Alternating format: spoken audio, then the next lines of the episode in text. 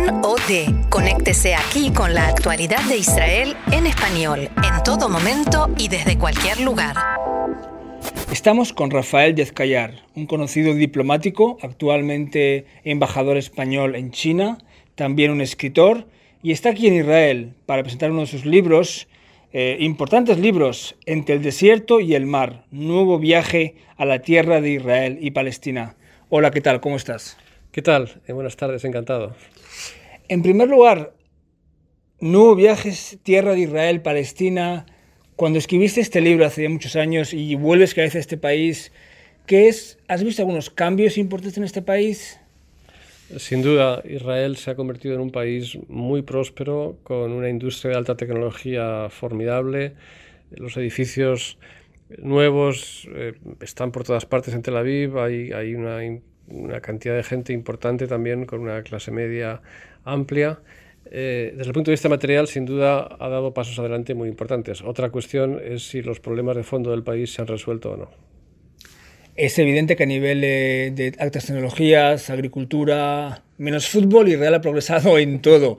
Pero, ¿cómo explica usted, que ha viajado a muchos lugares, que ha conocido mucha gente, la diplomacia, etcétera, que Israel haya sido y es un país puntero en todos esos campos que hemos citado, pero el campo más importante, que es producir políticos, producir líderes que puedan solucionar problemas, Israel todavía no lo ha conseguido. Bueno, los problemas que tiene Israel son problemas extraordinarios porque la situación de Israel es única. No son fáciles de resolver y ha habido, ha habido intentos importantes y algunos de ellos sí que se han encauzado. Es difícil dar lecciones a, otros países. Europa tardó muchos siglos en acabar con guerras que parecían interminables y solo después de muchos siglos de guerras consiguió llegar a, representar lo que representa hoy, que es la democracia, los derechos humanos y la prosperidad. De modo que hay que tener fe en que los valores, el nombre de los cuales se construyó el Estado de Israel, que son valores humanistas, valores de solidaridad, valores de esfuerzo, de sacrificio y de democracia, que esos valores permitan al Estado de Israel encontrar la solución a estos problemas. La relación entre Europa e Israel es una relación eh, como tú dices, eh, también eh, muy sensible, muy intensa, pero muchas veces de, encuentros, digamos, no muy, no muy satisfactorios. En Israel, en la calle israelí, hay un cierto sentimiento de que no quieren que los europeos les den lecciones y en Europa, por lo que básicamente la prensa y los líderes, hay una cierta, diríamos, crítica constante.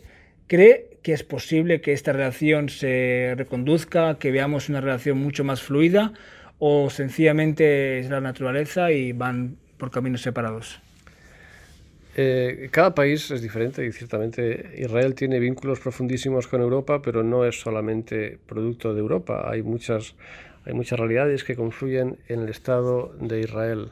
Eh, yo entiendo que, que, que causa irritación eh, la tendencia de, de, algunos europeos a intentar dar lecciones a Israel.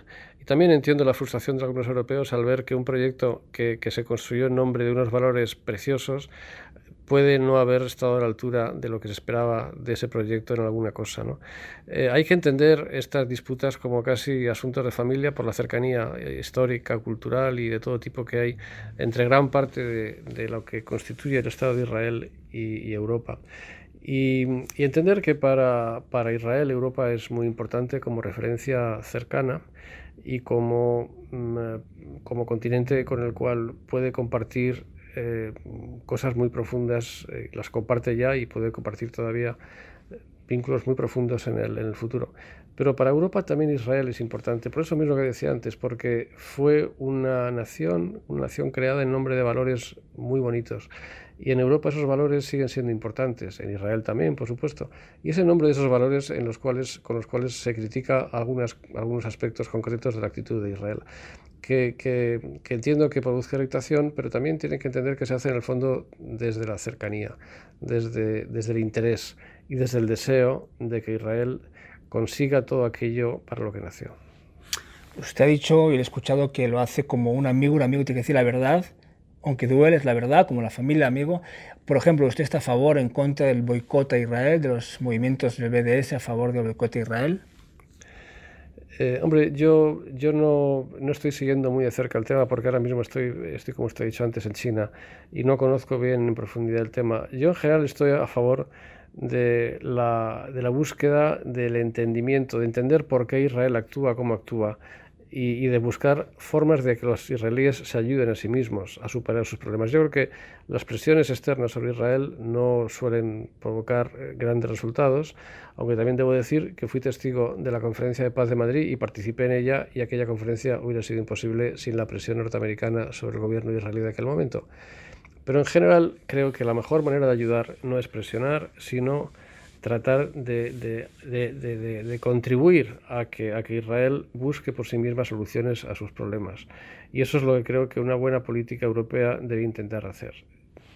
Cuando usted fue embajador en Israel, creo que años 90. No, yo no fui embajador, yo fui ministro consejero, yo fui ministro consejero, no fui embajador en Israel. Ministro cuando usted estaba aquí, la, la, idea de un Estado palestino en Israel era, no era un, digamos, de consenso, luego fue consenso. Ahora mismo, ¿Ve posible que sea esta, esta idea que en Israel y también en Palestina, hay que decirlo, hay mucho pesimismo sobre la posibilidad de que se aplique?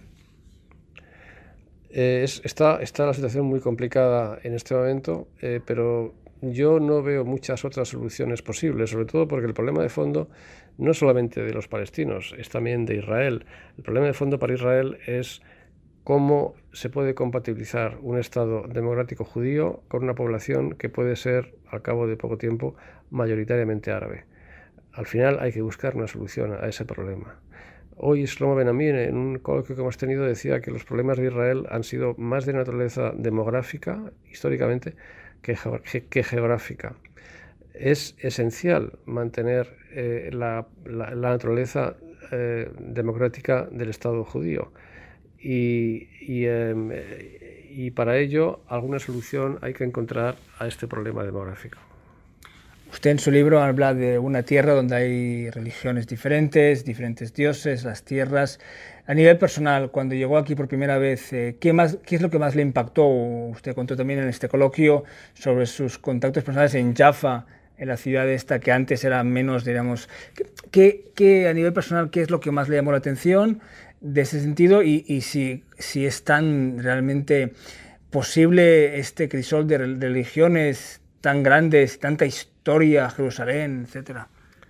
A mí lo que me llamó la atención fue que esto era, es una franja muy estrecha de, de, tierra fértil entre el desierto de Arabia y el mar Mediterráneo y no entendía por qué en esta, estrecha, en esta franja tan estrecha habían pasado tantas cosas, hmm. tantas cosas importantísimas para todos nosotros. Se habían cruzado líneas de fuerza que tienen que ver con la esencia de nuestra cultura, de nuestra religión, de nuestra historia. ¿Por qué, eh, ¿por qué tantos dioses en el, mismo, lugar?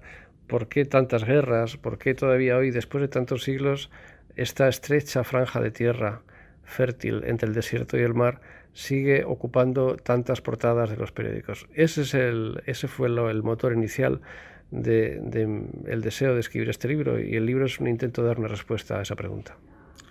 Muy bien, pues muchísimas gracias. Aquí tenemos aquí en nuestras manos el libro Entre el desierto y el mar de Rafael Descayar, Nuevo viaje a la tierra de Israel y Palestina. Ya para acabar, un deseo, si puedes compartir, un deseo desde la China lejana.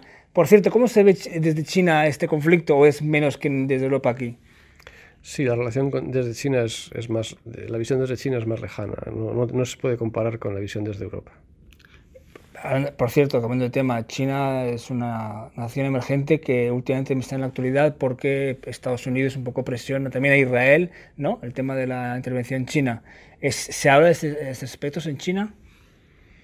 En China eh, actualmente están, están eh, desarrollando un cambio muy profundo en el que por supuesto que también Israel es un factor relevante y, por supuesto que es un tema del que se habla. Pero como decía antes, la, eh, no se puede comparar la cercanía china al problema de Israel y Oriente Medio con la cercanía de Europa. ¿Qué le gusta más, ser diplomático o escritor? ¿Qué, qué, qué le gustaría si tiene que elegir? Prefiero no tener que elegir. Muchísimas gracias. Muchas gracias a ustedes. A ustedes. Gracias.